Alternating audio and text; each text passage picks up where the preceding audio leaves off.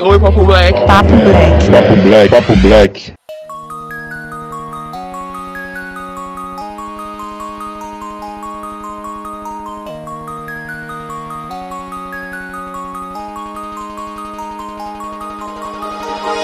Salve, salve galera! Estamos começando mais um Papo Black.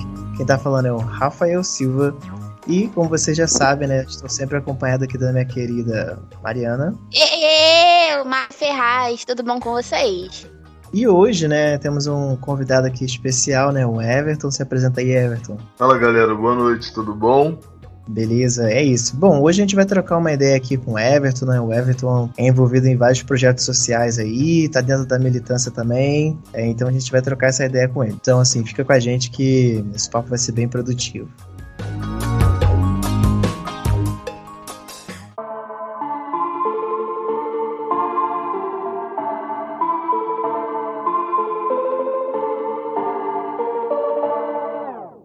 Então, gente, para começar a conversa hoje, eu tava assistindo Amarelo e chorando, como sempre, assistindo Amarelo. E eu lembrei daquela frase que o MC da falou sobre um ditado Yorubá que falava: Exu matou um pássaro ontem com uma pedra que ele só jogou hoje. Então, a conversa que a gente vai ter hoje com o Everton é baseado no ontem, no hoje e no amanhã, basicamente, para entender um pouco de como as coisas aconteceram para ele, como ele construiu a pessoa que ele é hoje. Então, Everton, conta a sua vida pra gente, porque somos fofoqueiros.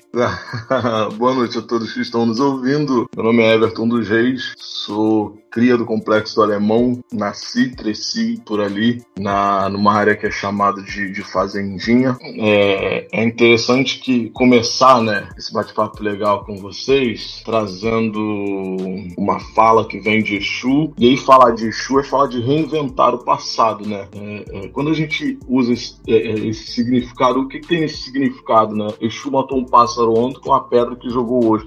É muito interessante falar sobre isso, que Exu dentro disso, ele está querendo nos ensinar, é, é, ele nos ensina tudo e qualquer coisa pode ser reinaugurada a qualquer momento, sabe? Sim. Então, assim, é, é, quem sou eu do antes para se reinaugurar e ser o que eu sou hoje? Eu sou filho de, de, de, de um traficante morto. Meu pai, Durval, ele morreu nessa guerra, na militarização do complexo do Alemão, que eu não sei se quem está ouvindo acompanhou, teve a oportunidade de acompanhar aqui no, no, no município do Rio de Janeiro, aqui dentro do estado. É, de 2010 para 2011, os militares ocuparam o complexo Alemão ali na ideia de, de, de, de, conter o tráfico local, né? E aí meu pai, mais de 20 anos como traficante, ele tem, ele cresce e tem um poder dentro do tráfico, sabe? E aí o sonho dele era que eu fosse militar. Ele sempre dizia que, que ele gritava nas ruas que ah, o filho dele vai ser meu filho vai ser um delegado e tudo mais. Era muito engraçado isso, né? Que um homem na posição dele, como é que ele tá gritando isso e tal. E aí eu, eu, eu de fato me tornei militar, não delegado, mas me tornei militar, fui pro Exército Brasileiro aos 18 anos, logo que eu completo 18 anos eu, eu, eu vou pro Exército Brasileiro e faço parte ali durante dois anos. É engraçado que nesses dois anos, que eu pego 2009, 2010 e, e a entrada de 2011, na, na guerra que ele morre, é uma guerra que eu também participo. Isso é muito interessante porque ele morre numa semana, na outra eu sou convocado pelo quartel para estar no complexo do alemão e não tinha como dizer não, porque era uma necessidade de soldado e eu fazia parte do, do, do canil e o meu canil era o, o, canil que eu participava, que era o primeiro batalhão de guardas, era o único canil que foi liberado ir para o complexo do alemão. E o contingente do canil era muito pequeno, né? Porque muito, é, poucos soldados naquela época tinham passado e feito o curso. Mas o, o Everton, desculpa te, te interromper, mas é, explica, é, é um, é um termo específico da, da, das Forças Armadas, parada do canil, ou é referente mesmo aos cachorros, né? É, existe um curso chamado Cães de Guerra. Interessante perguntar, né? Eu falei e, e, existe um curso, existe um curso até hoje que é referência também dentro do militarismo aqui no, no, estado do Rio de Janeiro, chamado Cães de Guerra. E ele, ele é ministrado dentro desse batalhão de guardas que fica ali em São Cristóvão. E aí eu fui escolhido para fazer o curso, sabe? E quando eu faço esse curso, ele, ele tem uma duração de três meses, se eu não, tô enganado, acho que são três, quatro meses. Depois de alguns meses eu fui pro Canil, fui chamado para trabalhar no Canil. E aí trabalhando no Canil, desenvolvendo é, é, trabalho com os cães, sobre comportamento, é, é, sobre cão de ataque também, chegou esse momento de ir, ir pro alemão, né? E eu era soldado de cão de guarda, né? Meu parceiro de, de missão era o C. Barbosa. O C. Barbosa era, era soldado de cão de faro. Então a gente, cada um andava com um tipo de cão, né? Vamos dizer assim, que tinha uma função muito específica.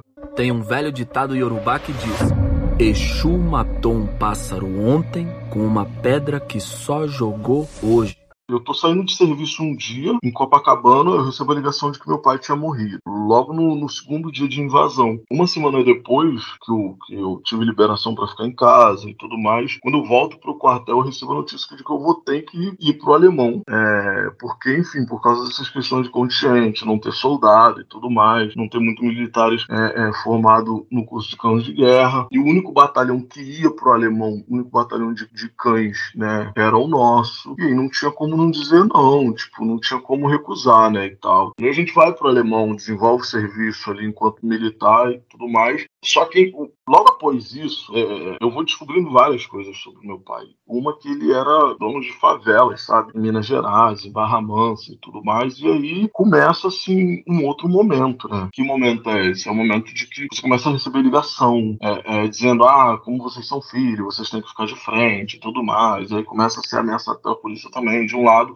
a polícia, é, é essa parte da polícia, né, que, que tá, existe um envolvimento direto com o tráfico, e tem a outra parte que é o próprio traficante que tá falando, olha, cara, isso aqui tudo era do seu pai, então vocês têm que tomar conta, e tá aí meu irmão recusando ligação, e dizendo não, e dizendo não, procura outra pessoa, enfim, e tem esse momento de conturbação também após a morte dele, que inclusive no dia que ele estava morto, que eu fui pro alemão, a, a gente foi, a família foi impedida, né, de, de visitar o corpo e tudo Exu mais. matou um pássaro ontem com uma pedra que só jogou hoje essa ideia de Exu, né, do, do, orixá, do que ele fala, de, de, reinventar a memória, reinterpretar o passado e subverter o tempo também, ela cai muito bem para mim, porque hoje, hoje eu faço duas faculdades, Sou graduando em psicologia pela UF e estudo gestão pública pela Estácio. É, é, é, sou coordenador de três coletivos. Um deles é o Arroça Resiste, Conexão Ubuntu e, e, sou facilitador ali, coordeno, facilito no Hospital da Lagoa, que é o Lagoa Carioca. Então, assim, é, é, como é que isso tudo muda, né? Vem muito essa coisa na minha, na minha cabeça, mas que momento muda, né? Eu tive, eu tive uma passagem ali também é, pelo cristianismo, uma passagem muito grande. Hoje em dia ainda me vejo como cristão, mas repenso muito essa ideia de cristão enquanto igreja, enquanto espaços de comunhão, né? Que que é chamado. Eu, eu de fato, tentando perceber é, a partir de que momento houve esse boom para mudar a não aceitação, mas ao mesmo tempo eu vejo que essa coisa que eu tenho de me dedicar ao outro quase que a todo tempo vem um pouco do que eu, uma característica de que meu pai, com todos os defeitos, ele tinha, sabe?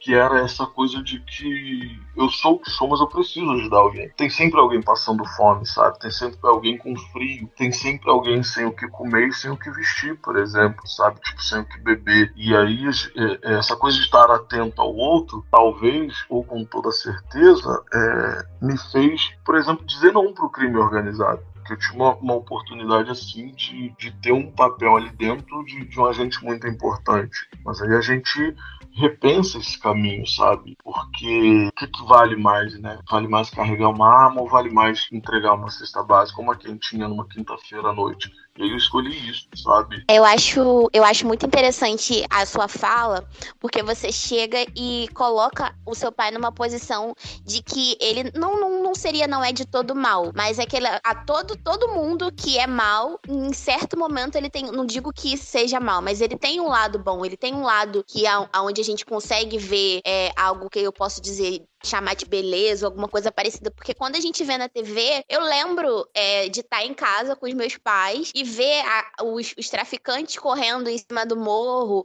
Porque aquilo foi tudo noticiado. É 2009, 2010, essa questão da invasão do alemão. Então a gente viu pela TV tudo isso acontecendo. Então ver uma pessoa que passou por tudo isso e entendeu que esse processo é um processo que foi necessário para a vida, mas acabou sendo um processo que fez que você transformasse essa história, transformasse é, esse esse, esse, entre muitas e muitas aspas, esse mal em algo bom, porque você olhou e, e tirou o que era de bom dessa situação, sabe? Tirou o que, o que você precisava ser hoje. Então, esse fato de olhar, a gente olhar para trás e ver é, essa, essa necessidade de você fazer alguma coisa para mudar a sua realidade é muito interessante, porque esses dias eu tava vendo uma, um vídeo aleatório, tava rindo, e eu tava falando sobre meritocracia. E a gente fala muito sobre essa questão de tipo assim, ah, mas ele tá lá porque ele estudou, ele mereceu, mas ninguém conhece de fato a história da pessoa, de fato porque ele fez aquilo ou deixou de fazer. Que a gente só conhece quando a gente conhece intimamente, sabe? Então é muito interessante ver que, tipo assim, toda a sua história te, te, te levaria para um lado.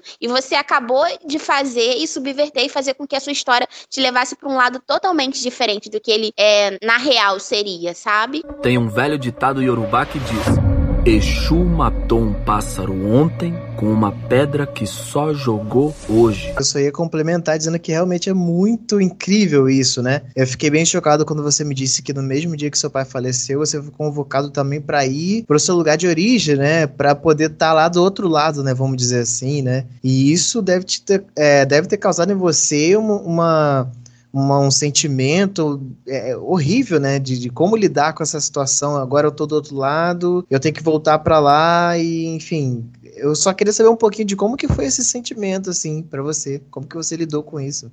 Quem, quem cresce na favela, sabe? Para quem nasce e cresce na favela, é muito mais difícil, né? Porque assim, no primeiro momento você tá como morador, sabe? E aí no segundo momento você tá como militar que tá ali, é, segundo as ordens que você recebe do seu superior, para trazer para aquele espaço ali a lei e a ordem, né? Vamos dizer assim, né? Isso é uma, uma outra discussão. E aí, em alguns momentos, enquanto a gente fazia incursão pelo alemão, eu encontrava também, tipo, galera da infância, sabe? E encontrava a galera que cresceu comigo mas estava nessa condição de, de servir a, ao tráfico local. E aí, obviamente, que era um olhar tipo, muito triste e trocado, sabe? Do, do cara que tá do lado de lá, em, em, parece que tá te dizendo, cara, eu só queria sair disso aqui, mano. E não tive força e nem tempo, sabe? E do lado de cá, que é o meu lado, em dizer, cara, eu poderia fazer, tipo, querer fazer o mundo para que tu não tivesse nessa condição, sabe? Porque eu lembro que o meu pai, ele tinha muitos momentos que ele chorava no colo da minha mãe, que dizia que só queria, tipo, uma vida diferente. E, e aí, assim, para quem está nessa condição, né, é, é, de chegar a esse lugar, é muito difícil, né? Porque não é só o dizer não, não quero mais.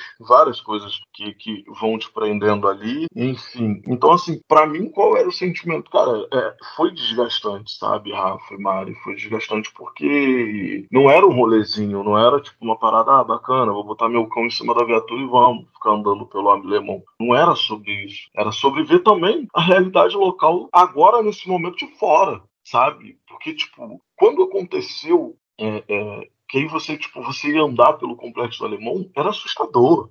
Tinha galão, sabe, aqueles galões grandão de ferro, cheio de lixo dentro, pegando fogo. Tinha moto jogada para um lado para o outro, sabe? Tinha um monte de gente chorando. É, é, tinha ali também a, a, a, postura do exército invadindo casa dos outros, da polícia, sabe? E tinha essa coisa de, de, de a pessoa que, que mora na favela, não, não, nessa época não estava acostumado. Hoje em dia a gente tem as unidades pacificadoras, mas naquela época era novidade para aquele local e aí não, não se tinha um costume de ter polícia, exército, polícia civil, polícia federal, várias forças militares no mesmo local. E como é que você explica isso para o garoto de seis anos, sabe? Então, assim, você se depara com várias realidades. Uma coisa que eu sempre falo é que eu posso morar na mesma favela que você, eu não tenho a mesma realidade que você. A favela, dentro dela, ainda assim existe uma pirâmide social muito larga, sabe? Para quem mora no pé do morro, para quem mora no alto do morro. Pego o exemplo é, é, da Rocinha, que morei por uns anos lá, e eu morei na parte baixa, próximo do metrô. Uma realidade totalmente diferente de quem mora no Terreirão, por exemplo, de quem mora no Laboriô, as partes mais altas da Rocinha. Que hoje em dia, se você subir, ainda tem casa de barro, casa de pau a pique, tem esgoto a céu aberto. A gente está falando de 2021, sabe? Então, assim, é, como é que é isso? Como é que isso se dá pra gente? É um sentimento de tristeza muito grande. Eu falo muito sobre essa questão de realidades e dicotomias quando eu vejo os meninos que eles moram aqui perto da minha casa, que infelizmente alguns eles entraram pro tráfico e tudo mais. As pessoas só falam que o tráfico é uma, é uma, é uma entre muitas aspas falando também, é uma grande facilidade, mas só, só quem sabe, só quem conhece é, esse tipo de realidade, viver com um parente que foi alvejado e morto por confrontos, só quem viveu. Eu tive, você falando, eu relembrei o meu passado, teve dois momentos da minha infância que eu tive parentes que foram assassinados pelo tráfico. Um foi um tio, foram dois tios, um marido de uma tia e um outro tio que era é, diretamente. Eu lembro que eu tinha papo de, acho que foi um pouco depois do que você falou da época da, da pacificação. Meu tio, ele era da favela da Vila Ipiranga, ele era gerente. Eu lembro de ter uma ligação, ligarem aqui para casa e falarem: vem pra cá pra gente procurar o corpo do seu irmão. E tipo assim, sabe? Meu tio era o mais novo de todos e meu pai, ele teve que ir pra favela, subir no alto do morro para procurar o corpo do meu tio, sabe? Então, você chegar e falar para mim que um cara, ele entrou no tráfico porque ele quis, você não conhece a realidade dessa casa, você não conhece é, um salgueiro da vida que um garoto que consegue 50 reais por dia, é, do, que come lixo, entra no meio do lixo para poder pegar um, um, fardo de Danone ou uma carne, alguma coisa parecida. Você não sabe uma realidade dessa, sabe? Para você chegar e falar que o tráfico é uma facilidade. Não é. Às vezes é o único caminho que a pessoa tem, entende? Então, é tipo assim, eu não tô passando pano para quem assalta, para quem rouba, pra quem faz nada, mas você não, não pode julgar a pessoa por um simples parâmetro que você tem, sabe? É a mesma coisa que eu vejo do seu pai. Imagino eu que ele queria ver os, os netos, que ele queria estar tá aqui até hoje, mas a realidade que ele escolheu quando novo não permitiu que ele fizesse isso. Então, assim, são, são questões muito elevadas pra gente tratar. Tem um sabe? velho ditado iorubá que diz: Exu matou um pássaro ontem com uma pedra que só jogou hoje uma coisa que eu já percebi, não sei se vocês já tiveram a oportunidade de olhar, né? Aí a gente fala, agora a gente fala de poder público, né? Por exemplo. As crianças, nessa ideia de, de, de, escolha de tráfego. Por que, que eu vou entrar? Por que, que eu não vou entrar? O que, que me interessa? Qual é a minha necessidade? O que, que eu olho que me influencia estar no tráfico? Ou o que, que me falta para que eu escolha estar no tráfico? E aí a gente vai falando da falta, a gente vai falar da falta para as crianças, por exemplo. Na Rocinha tem um complexo esportivo enorme em frente. Enorme. Não sei se vocês já passaram lá. E aí, as férias escolares, elas se dividem né, em dois períodos ali, que é de junho a julho e dezembro janeiro. Na época de, de, das férias das crianças, o complexo esportivo, que é a Vila Olímpica, né, vamos dizer assim, ele era fechado para obras, para manutenção. Então, assim, é, aí você, no momento que eu tô em casa, que eu tenho a liberdade de passar o dia no complexo esportivo, tomando banho de piscina, jogando futebol, fazendo alguma atividade, já que eu tô de férias na minha escola, eu não posso ir porque ele tá fechado para obra. Então o que, que eu vou fazer? Bom, vou ficar na porta de casa Vou ficar na porta de casa, enfim, vendo tudo que acontece. Mas aí o que, é favela? O que, que ela me apresenta, sabe? Bom, ela me apresenta um monte de homem armado descendo beco, por exemplo. E aí eu fiquei pensando nisso, que quando eu passava no beco, eu dei de frente com, com os traficantes descendo, tinha um garotinho que estava na porta de casa, e aí ele ficou apontando tipo os homens armados, falando pro pai dele prestar atenção naquilo que ele queria. Então, assim, o que que eu tenho como referência para mim? Bom, eu tenho um monte de homem armado. Só que naquela realidade ali de um dia de sol quente, eu tô vendo todo mundo sorrindo. E aí, o que isso diz para mim, enquanto criança? Bom, tá dizendo que pra mim tá tudo bem andar armado. Porque se tem também dentro da comunidade, alguns pais, vamos dizer assim, não a maioria, entende aquilo ali também é, é, que normaliza, que romantiza e tudo mais. Então, quem está fora, que é o poder público, também influencia nessas questões, sabe? Quando ele não te dá a condição, por exemplo. E aí eu fico pensando muito nisso para chegar numa ideia de tomar o lugar de juiz em dizer, ah, você foi pro tráfico porque você quis, acontece que tem essas variações dentro da favela, porque quem mora lá nos prédios de São Conrado não vê essa realidade mas vê a realidade de uns homens invadindo, por exemplo, um motel nacional, por exemplo. Então, assim, isso tudo é muito complicado para nós, sabe? Pro, pro favelado. Tem um velho ditado iorubá que diz: Exu matou um pássaro ontem com uma pedra que só jogou hoje.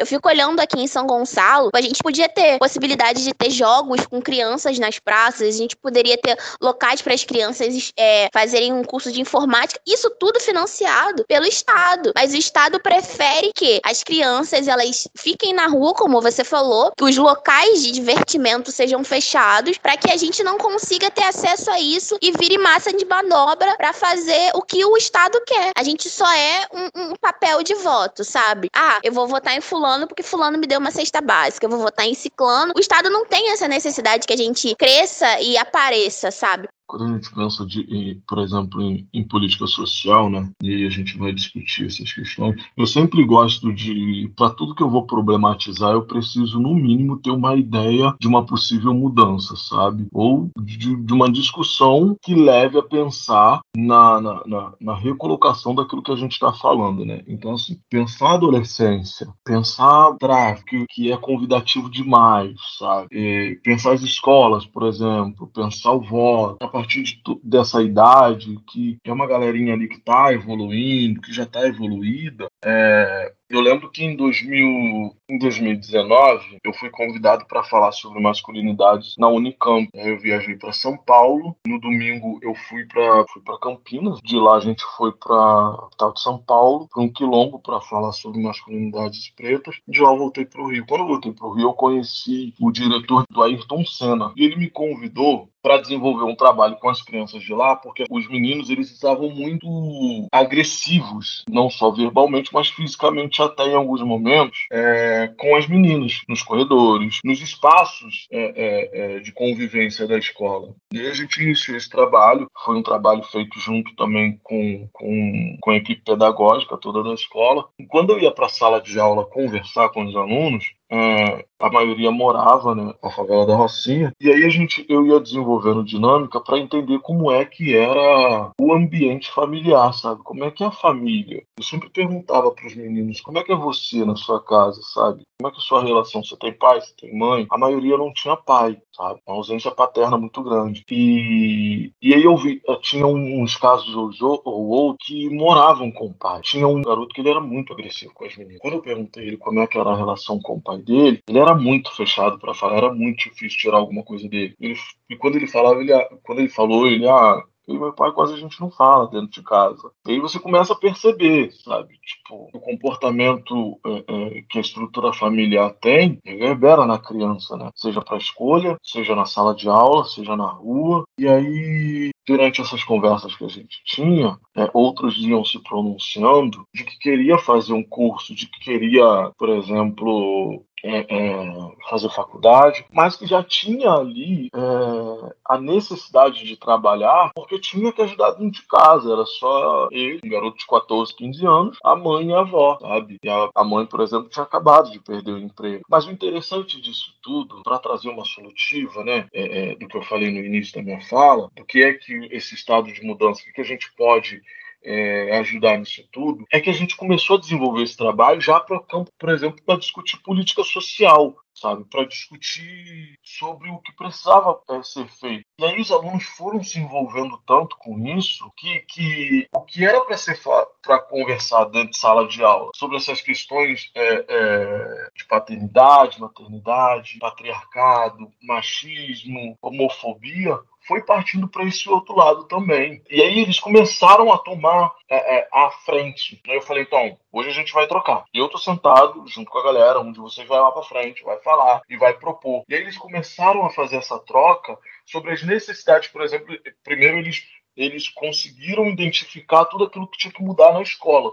As obras que precisavam ser feitas, por exemplo. E aí a gente começou a andar pela escola e fazer as anotações. O que, tem que mudar na escola a partir dessa ideia de um dos alunos?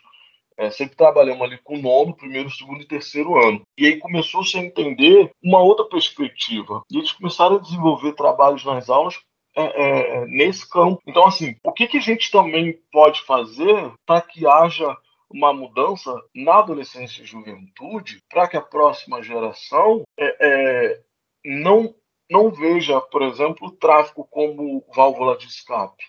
Sabe? A gente precisa levar para dentro da escola esse tipo de discussão. E aí, uma vez me falaram que, ah, Everton, mas você tá perdendo tempo porque quem tem que fazer isso é o professor, cara. O professor tem matéria pra caramba para dar, sabe? O professor tem um livro didático para trabalhar. E aí, além do livro, ele tem que desenvolver outros trabalhos. Então, assim, é, quando a gente se, se coloca nessa ideia de tipo, cara, eu tô aprendendo um pouco aqui, mas eu preciso parar e dividir aqui, sabe? Essa coisa de sentar e dividir é, é, informação e dividir conhecimento, que é, que é cultural de África, a gente precisa aprender a fazer isso, sabe? Se a gente for falar, por exemplo, do povo preto, a gente precisa entender que a nossa fala acadêmica ela não presta para nada se tem alguém é, é, se envolvendo com o tráfico, porque não conhece uma outra realidade. Porque a gente também não tem a capacidade de dizer assim, cara, você mora onde? Pô, eu moro na rua tal. O que, que você tá fazendo na rua essa hora? Ah, eu vim pedir alguma coisa para comer, porque não tem nada para comer lá em casa. Então, beleza, me encontra amanhã, a gente vai tentar comprar alguma coisa e levar, que aí você não precisa ficar na rua. Sabe? Tipo, vou pra praia, cara, como é que é? Você já foi na praia? Não, nunca fui na praia. Pô, tem criança que nunca foi é, é, conhecer o zoológico, velho, por exemplo. E aí de quem é? É uma obrigação do Estado? Claro que é uma obrigação do Estado. Mas eu, enquanto indivíduo dessa sociedade civil, o que, é que eu tenho feito, tá ligado? Pra, tipo, fazer com que essa criança tenha a oportunidade de conhecer o zoológico. Pô, mas eu não tenho condições, cara, nem o zoológico. A gente fala ali da Quinta da Boa Vista, um espaço aberto, que você não paga nada, sabe? Tipo, discutir política, citar Conceição Evaristo, citar por Franço Fanon, essa galera é muito bacana. Discutir raça, é muito legal. Mas é, é, tem influência direta. É o famoso de tipo assim, ah, você fala muito, mas você acaba não fazendo nada para poder mudar essa realidade que, que você vive, sabe? Você não tem. Olha tanto pro seu umbigo, olha tanto pra, pra, pra dentro de si, que você é. De que você só consegue olhar a realidade que tá na sua frente. Você só consegue olhar os seus problemas e você não acaba não olhando para as outras pessoas e fica naquele, naquele grande círculo vicioso de você não conseguir tem um mudar. Tem um velho ditado iorubá que diz. Exu matou um pássaro ontem com uma pedra que só jogou hoje. Mas assim, trocando um pouco da pauta, como é que tu entrou no mundo acadêmico? Como é que você é, ficou nessa porra louquice de fazer duas faculdades ao mesmo tempo? Como é que foi esse rolê todo para você? E como é que tá sendo? É, é isso, né? A gente inventa moda. Quando eu falo que eu sempre, quando eu falo das duas faculdades, sempre falo que invento moda, né? É, eu passo pra UF, e aí aquele desespero total e tudo mais, cara, como é que vai ser faculdade pública, isso e aquilo. E aí eu passo no, no, no primeiro. Eu, eu entro na faculdade tarde também. Tem uma outra discussão que a gente tem que ter que ninguém precisa estar na faculdade aos 18 anos, sabe? É, eu entro pra faculdade tarde, faculdade pública, no primeiro ano de pandemia. E aí, esse ano eu falei, cara, esse negócio de, de vai ter aula, não vai ter aula, é, é formato online, não é, tudo mais. Eu falei, tá, vou procurar mais uma graduação para fazer aqui e alguma coisa que eu tenho que ter muito trabalho que não só ler. Aí, tá, já que eu tô construindo política, vou ver alguma coisa nesse campo. E eu escolhi gestão pública. Sim, gestão pública é muito bom, sabe? Tipo, nem como é, mas como é que eu chego nisso? É essa coisa da influência. E aí volta para aquele lugar também, sabe? Porque as pessoas com quem eu comecei a me envolver, as pessoas com quem eu comecei é, é, a andar, quando me coloquei à disposição de ser voluntário do Arrocinha Resiste, foi assim, eu já, eu já coordenava o Conexão Ubuntu, só que o Conexão Ubuntu sempre trabalhou com pessoas em situação de rua e atendia, e atende até hoje, uma comunidade chamada Pau Ferro, fica próximo ali do, do engenho de dentro. Mas o Arma Sem Resiste, ele me traz essa coisa da política, sabe? Ele me traz essa coisa de pensar políticas públicas para a favela, e aí você já começa a pensar políticas públicas para as pessoas que estão em situação de rua, e você já conhece uma galera do outro coletivo tal. Quando tu vê, morre um irmão nosso dentro do Carrefour. E aí, bom, Everton, vamos organizar uma manifestação nesse negócio aí. Cara, aí, eu então... acho que, desculpa te interromper, mas eu acho que a primeira imagem que eu vejo de você foi nessa manifestação do Carrefour. Porque, rebe... peraí, a palavra vai sair, Mariana, reverberou muito nas redes sociais. Eu sou muito viciada em Twitter. Então aquela imagem tem muitos lugares. Eu depois eu fui dar uma pesquisada para saber mais sobre a sua vida e fofocar um pouco mais. Eu sou uma pessoa que fofoca sobre a vida das pessoas antes de convidar as pessoas para as pessoas estarem aqui no Papo Black. Então eu vi essa imagem e porque tipo assim, é uma parada muito forte e eu foi uma parada que impactou geral. Eu acho que Rafa, eu não sei se você lembra, mas a gente teve até uma conversa sobre isso, sobre como essas dores dores é, doíam na gente também, de uma maneira diferente e tudo mais. E, tipo assim, isso reverber, reverberou muito. Aí a gente teve a oportunidade de trocar uma ideia e se conhecer. Eu falei, caraca, mano, esse cara é envolvido em tal coisa, em tal coisa. E a gente, tipo assim, conversou e, e casou o assunto. Falou, caraca, eu falei, eu preciso chamar ele para poder conversar com a gente e contar um pouco sobre, sobre isso. Porque a imagem que eu tenho de você é daquele homem forte. É, não tô, não tô puxando sardinha pro seu lado e também não quero dinheiro. Mas, tipo assim,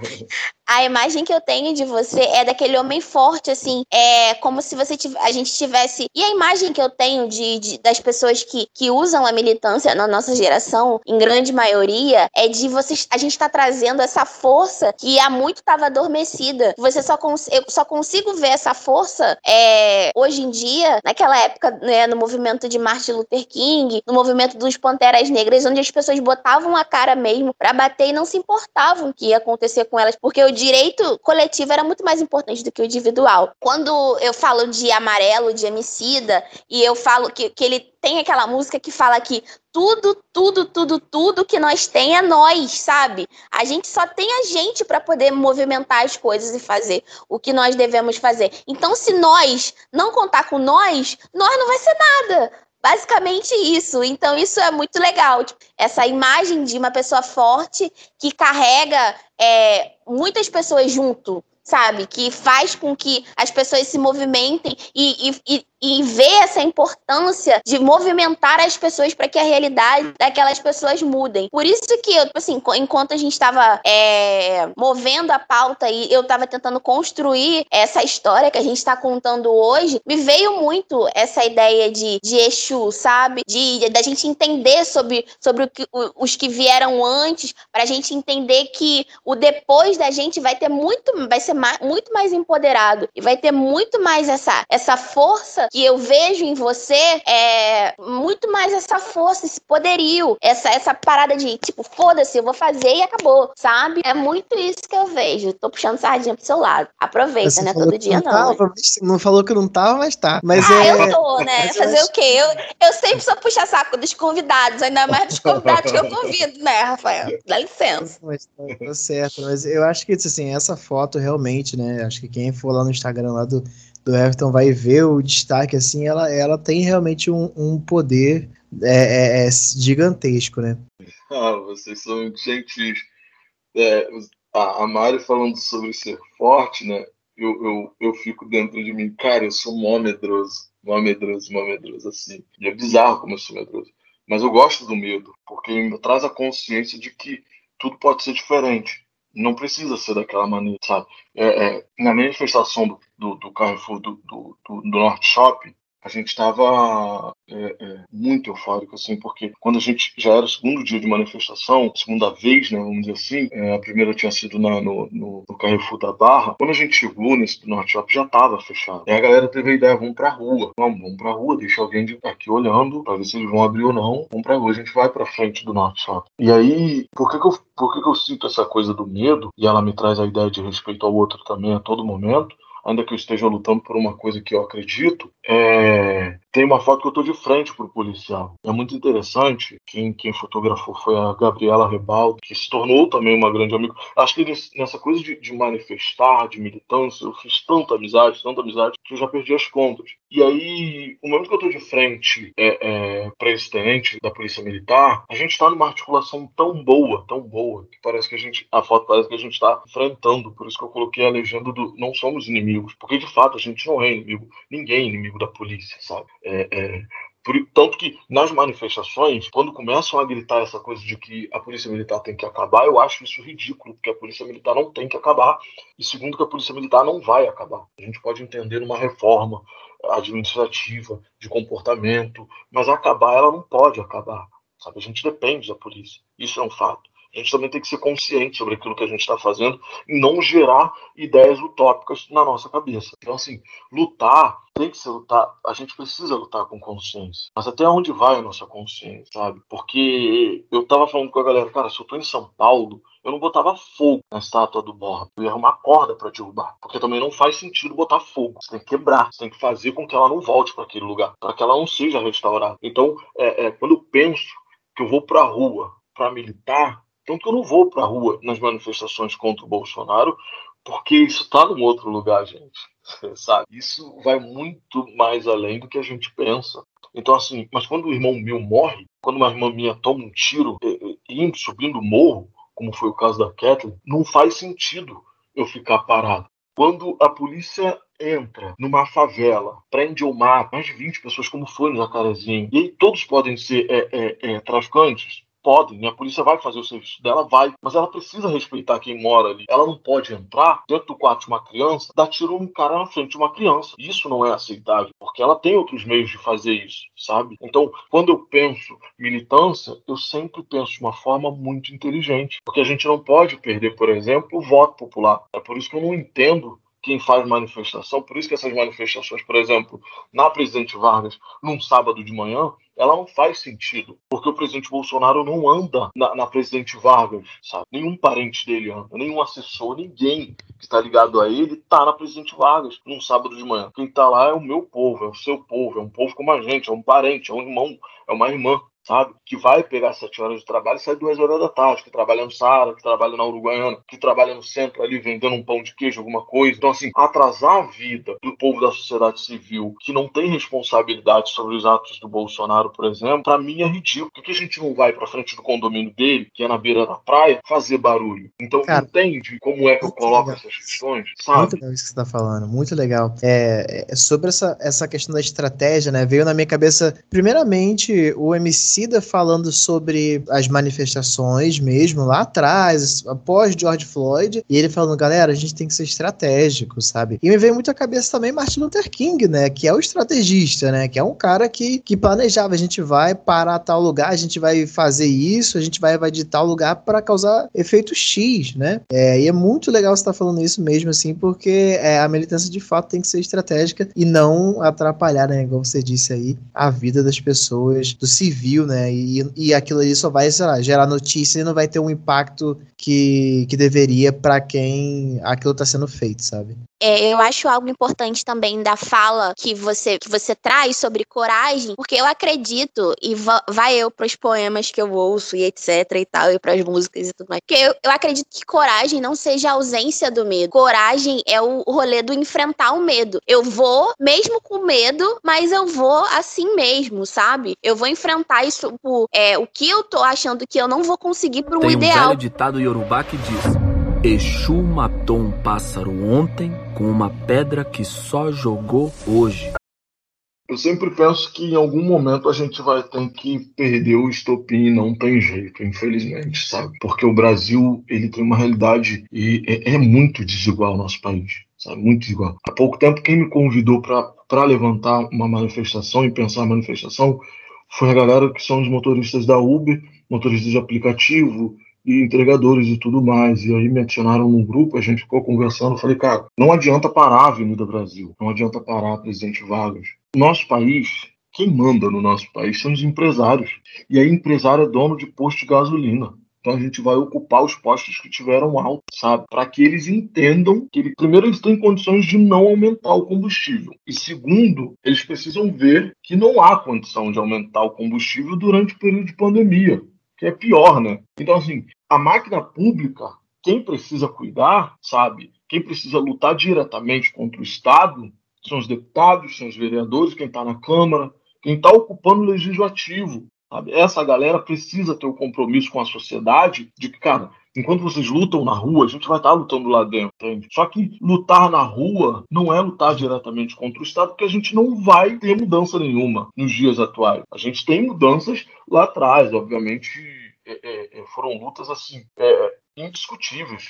Um exemplo que a gente tem é o movimento negro unificado, o movimento negro mais antigo desse país e um dos mundos, sabe?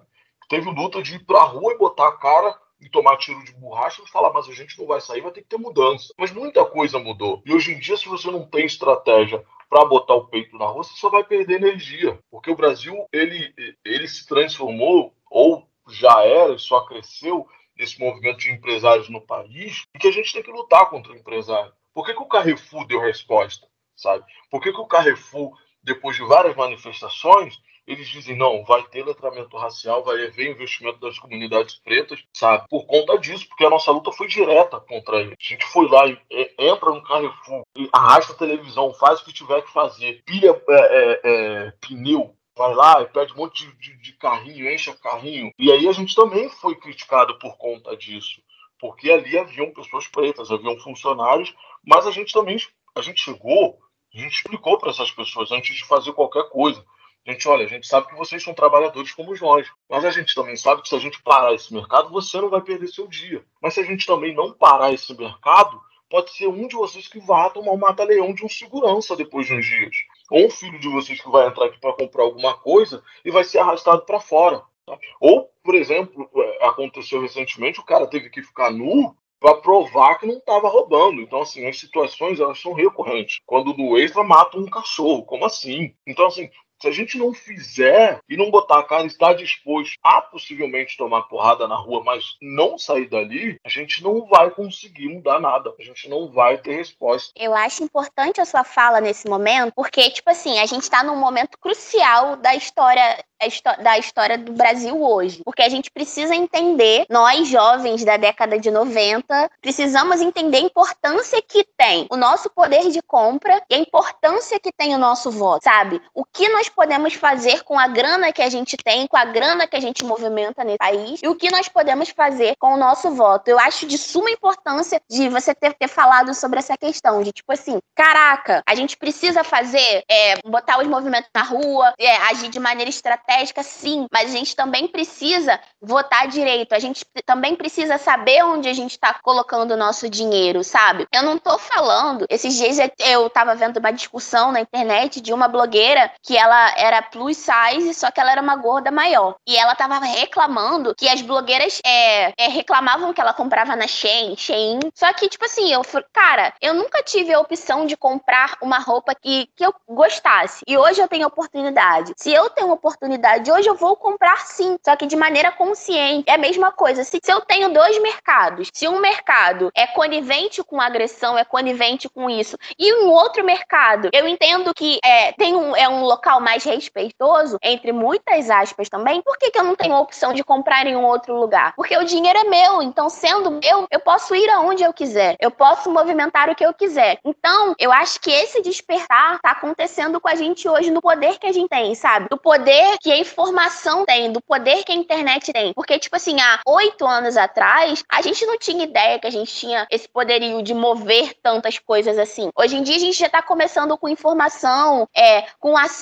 acesso a, a artigos é, com relação a políticas e tudo mais, entender o que, que, tá, que acontece na Câmara, porque muita gente a gente não, eu, muita gente não entendia qual era o papel de um deputado, muita gente não entendia qual era o papel de um senador. Então a gente, tipo, o legislativo e o judiciário, ninguém sabia para que servia. Então hoje em dia, pô, eu vou votar nesse deputado porque ele é conivente com o que eu penso, por isso, por isso, por isso, por isso, por isso. Então, eu acho a importância de, da junção de tudo que a gente está falando, da junção, a importância do, do movimento que vai para rua, que grita, que fala, mas eu também acho muito importante aquela, aquela movimentação silenciosa, sabe? De informar, de colocar a pessoa, olha só, isso acontece para isso melhorar, para isso melhorar, para isso acontecer, sabe? É o, é o, é o que você estava falando, eu não sei se é no bloco anterior, sobre não adianta nada eu falar a linguagem é, da universidade para um favelado, eu preciso falar a linguagem dele. Então eu preciso é, trazer para um igual meu o que que, que, que ele precisa saber, sabe? Como eu devo chegar nele. Então, esse rolê do Carrefour que você está falando é muito importante. Falei, ó, eu vou te atrapalhar, mas eu tô te ajudando. Você entende que esse processo precisa acontecer para que isso aqui melhore, para que isso aqui mude, sabe? Como se fosse uma roldana, é um relógio, na verdade. Um, um, uma, uma, uma peça se movimenta para que toda aquela engrenagem mova. acredito que essa movimentação vai acontecer no ano que vem, quando a gente for para as urnas Tem um velho ditado iorubá que diz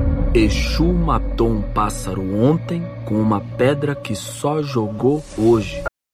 Pegar o gancho desse, desse assunto da, do gasto, né? A gente discutiu muito com alguns clientes que chegavam. E eles falavam: eu preciso comprar. Eu entendo que o senhor precisa comprar. Só que a partir do momento que o senhor entende o que está acontecendo, o senhor vê o que está acontecendo, o senhor sabe o que está acontecendo e vem aqui comprar, você está sendo conivente com o mercado. Então, assim, o senhor não pode hoje repensar que realmente, de fato, não é bacana comprar aqui, tem uma galera é, é, é, lutando contra uma coisa que aconteceu e é um fato, sabe? Uma pessoa perdeu a vida. E aí, se uma pessoa perde a vida num local, numa rede, ainda que não tenha sido aquele ali em específico, eu preciso pensar nisso tudo de novo, sabe? Igual aquela marca, e aí já me falta na memória, que quando a Kathleen morreu, começou a, a, a querer ganhar. Foi a Farm, a, a farm. farm. Foi a Farm, falo. F-A-R-M, Farm. Eu lembro que quando eles publicaram isso, né, a galera começou a se revoltar e tal, e aí eu, eu, eu logo escrevi. A gente vai upar todas as lojas da farm que a gente achar é, é, aqui no município. E assim, tipo, uma loucura e tudo mais. Por... E qual o movimento da farm que ela fez comigo? Ela não falou diretamente comigo. Ela começou a identificar é, é pessoas como trabalhavam para ela e me mandar mensagem: pô, não faz isso, pode perder o emprego, a loja pode fechar e tudo mais, etc. Então, assim, eu falei, mas vocês me mandam mensagem nessa preocupação, que vocês sabem que eu vou mover a galera e a gente vai chegar aí. E aí teve outras também discussão, outros grupos também que chegaram junto na internet, tanto que esse movimento começou na internet, na internet mesmo acabou, porque eles voltaram atrás. Então, assim, essa coisa do gastar, a gente sabe que cada um tem a liberdade de fazer. Mas, cara, pensar no outro é muito importante. Porque quando você pensa no outro, você pensa em você em alguma instância, sabe? Se existe a possibilidade de mudança para alguma coisa, pode ser que essa coisa não tenha impacto direto para mim, mas vai ter impacto direto para um amigo meu, para um conhecido, vizinho, enfim. Então é sempre pensar o que, que a gente é, o que, que a gente quer e o que, que a gente pode fazer para o estado de mudança. A gente está falando sobre estratégia, né? É, eu estava assistindo uma. assistindo, não, lendo uma matéria essa semana, assim, bem por cima. É, e aí, só para ilustrar a importância da estratégia, né? Principalmente para gente, pretos, né? É, não sei se vocês ficaram sabendo, mas o, no Big Brother dos Estados Unidos, né? A galera meio. A galera preta começou a se juntar ali devagarzinho, no modo meio que silencioso que a Mari comentou, para poder ir tirando a galera, a, a galera branca que tava lá, para poder o prêmio ser dividido entre eles ali, né? Então, assim, é um exemplo bobo, né? Bem pequeno, mas olha só a estratégia, né? Olha só a, a, a a visão do todo ali, né? Então, assim, se para uma coisa pequena dessa, né, a galera já, já tá com, com essa visão, né? Imagina para poder fazer algo maior, né? E aí, de novo, a gente bate nessa mesma tecla de a gente precisa aqui no Brasil que a galera preta seja mais estratégica, né? É, a Mari comentou muito bem sobre a galera dos anos 90 aí. É, a gente tem que, que começar a pensar mais. O Twitter não é o, o centro do mundo, sabe?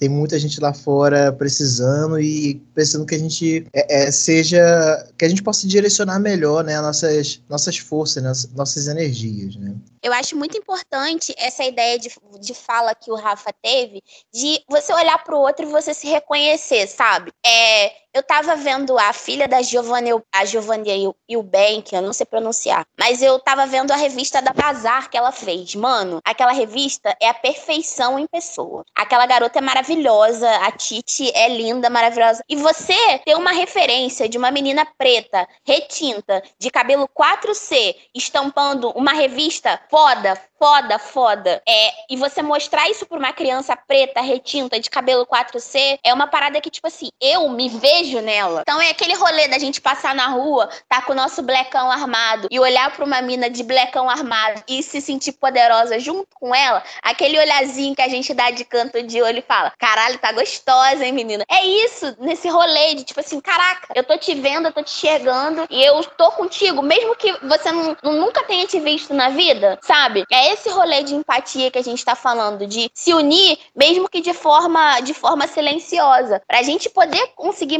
as coisas. É, quando eu estava começando a estudar sobre tranças, estava começando a estudar sobre a trança na Go, a gente ver a história disso é, é surreal, cara. As pessoas usavam o cabelo para fazer os caminhos do quilombo e fazer com que os alimentos fossem levados para o quilombo, sabe? Uso o que eu tenho para que eu possa ajudar as outras pessoas a serem um pouco mais, a se alimentarem, a serem diferentes. O nosso povo, as nossas, as nossas pessoas, elas sempre foram unidas, mas veio veio o branco e separou, sabe? E nos desuniu. Eu acho que esse movimento de reunião, ele tá acontecendo. Porque a gente tá conseguindo se. Tipo assim, teve uma quebra na nossa identidade e a gente passou por um período muito longo dessa quebra. E hoje a gente tá conseguindo olhar pro, pro, pro outro e se ver de novo. É aquele rolê de construir uma nova identidade, uma nova história. É, eu, eu, sempre, eu sempre fico pensando muito em como me veem, sabe? E muito preocupado, sim, com tudo, porque, como você falou, Mário, a gente tem um poder de influência, sabe? Tipo, quando eu comecei para manifestações, minhas filhas, eu sou pai de três crianças, três meninas, inclusive, e elas me mandavam mensagem: papai, te vi na televisão, você tá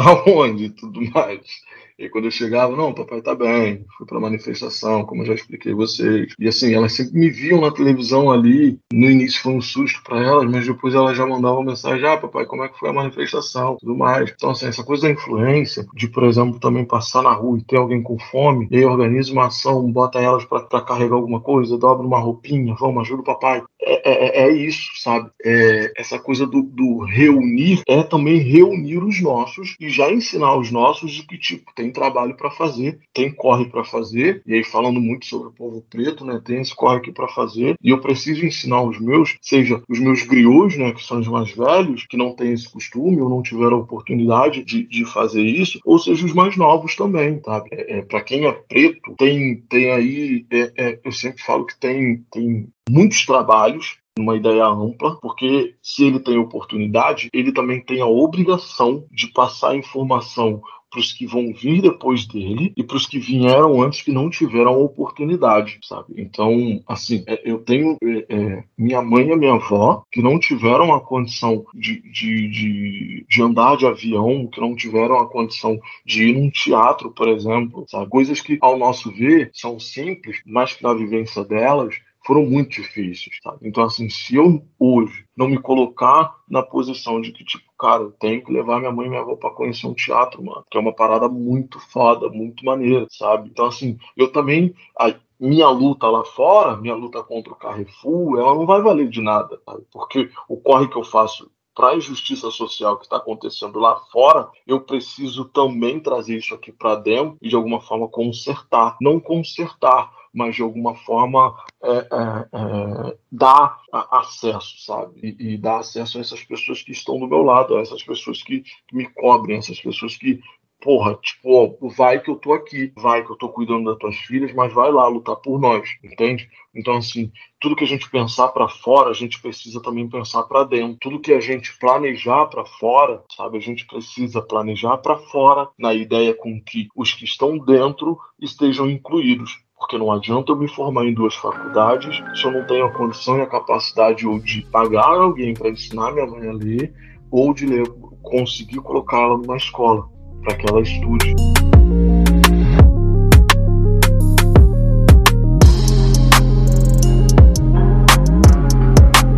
Começando a caminhar para o fim, mas uma das últimas coisas que eu gostaria de falar é que eu tô muito feliz com a conversa que a gente teve, porque foi uma conversa forte, sabe? Mas foi um forte de caralho. É isso, mano, é isso que tá acontecendo. Mas de entender que o nosso umbigo não é o centro do universo. Acho que desde o começo que o Everton começou a falar, ele começou a, a dissecar a vida dele aqui pra gente, sempre teve alguém por trás ou ao lado dele para mostrar para ele que um caminho era o melhor que o outro. Então sempre e ele sempre teve lutando para mostrar pra gente que o outro também era importante nesse caminho. Seja o outro uma referência do que não fazer, ou seja o outro impulsionando você a, você a fazer uma coisa que você deveria fazer, sabe? Então, a gente precisa abrir e ampliar nossa mente nesse momento para que a gente consiga enxergar o outro de maneira mais delicada, de maneira que o outro ele seja ele seja de fato importante, sabe? De fato é, é algo que você precise pensar, sabe? Parar de ficar naquela cabeça de tipo, eu preciso fazer isso, eu vou fazer isso para eu, eu, eu, eu, eu. Não pensar só no, no, no eu, mas pensar no nós, num coletivo e fazer com que esse coletivo é no, no fim se torne. É mesmo que é aquele rolê do sistema solar, sabe? Os planetas organizados, um distante do outro, mas eles circulando é no local que eles devem circular, é puxando pelo sendo puxados pelo magnetismo magnetismo do sol, sabe? Cara, gente, hoje eu tô muito ética. Eu vou escrever tudo isso daqui a pouco. Eu vou colocar no meu livro. E você, Cara, Rafa, o que, é que você tem pra falar? É, não, assim, eu tô aqui viajando, né? Mas eu tenho até um, uma, uma, pergunta bem breve para poder fazer para vocês, assim, é, que é o sentimento que eu tenho que o Everton falou sobre a gente ajudar a galera que tá ao nosso redor, né? Ele, ele, mencionou sobre, não, eu tenho que levar minha, minha avó e minha mãe num teatro, né? E é um sentimento que eu tenho também é, sobre, sobre conquistar coisas e poder proporcionar é, é aquilo para um familiar meu também, principalmente porque é, eles são pretos, sabe? E aí eu queria saber de vocês, assim, vocês também não acham que a gente, a galera preta que começa a ter mais uma consciência racial, ela, ela não acaba naturalmente e aí talvez eu possa estar sendo, sabe, errando na palavra, mas vocês não acham que esse, esse desejo vem de retribuir para os nossos o que a gente conseguiu conquistar? Eu sempre digo que eu aprendi isso com Magda Gomes, que o povo preto ele precisa ser rico, ele precisa ter dinheiro, gente, sabe? A gente precisa ter dinheiro, porque se tudo é difícil, é pior sem dinheiro. E aí a gente se torna amante do dinheiro, não. A gente, nós somos seres capitalistas, né? Porque o, capital, o capitalismo ele só é, existe por causa de nós, que a gente faz isso tudo girar. Então, para nós, enquanto pessoas pretas, se a gente tem dinheiro, não é que a gente vai, é, é vai receber concessões, né? E não privilégios. São coisas diferentes. Sempre bom a gente pensar nisso, né? Privilégio concessão, privilégio quem é privilegiado é gente branca, sabe? Tem todos os acessos desde pequeno. E que não, não, ah, mas aí é um branco que mora na favela, mas é um branco que desce o morro, não é parado pela polícia igual eu sou parado porque eu tenho um carro próprio agora. Quase todo dia eu sou parado pela polícia, sabe? Não existe essa coisa. E, e, e ainda que eu tivesse dinheiro, eu, eu continuaria a ser um homem preto e continuaria a ser parado pela polícia. Como é, é, o Jordan falou uma vez numa entrevista que ele disse: minha família é rica, eu sou rico, mas mas minha filha ainda sofre racismo na escola. Então, assim, é bizarro. Se a gente não tem dinheiro, se a gente não corre atrás para ter, a gente tá mais e mais vezes atrasado do que o próprio Racionais fala é, é, na música A Vida é um Desafio. E aí, o dinheiro, ele dá a condição é, é, que tem a concessão para minha família, por exemplo, visitar um museu, sabe, viajar. Eu, eu sou um cara de 30 anos que nunca viajei de avião. Então, assim, se a gente não se colocar nessa condição, cara, eu preciso trabalhar para ter dinheiro, eu não, eu não,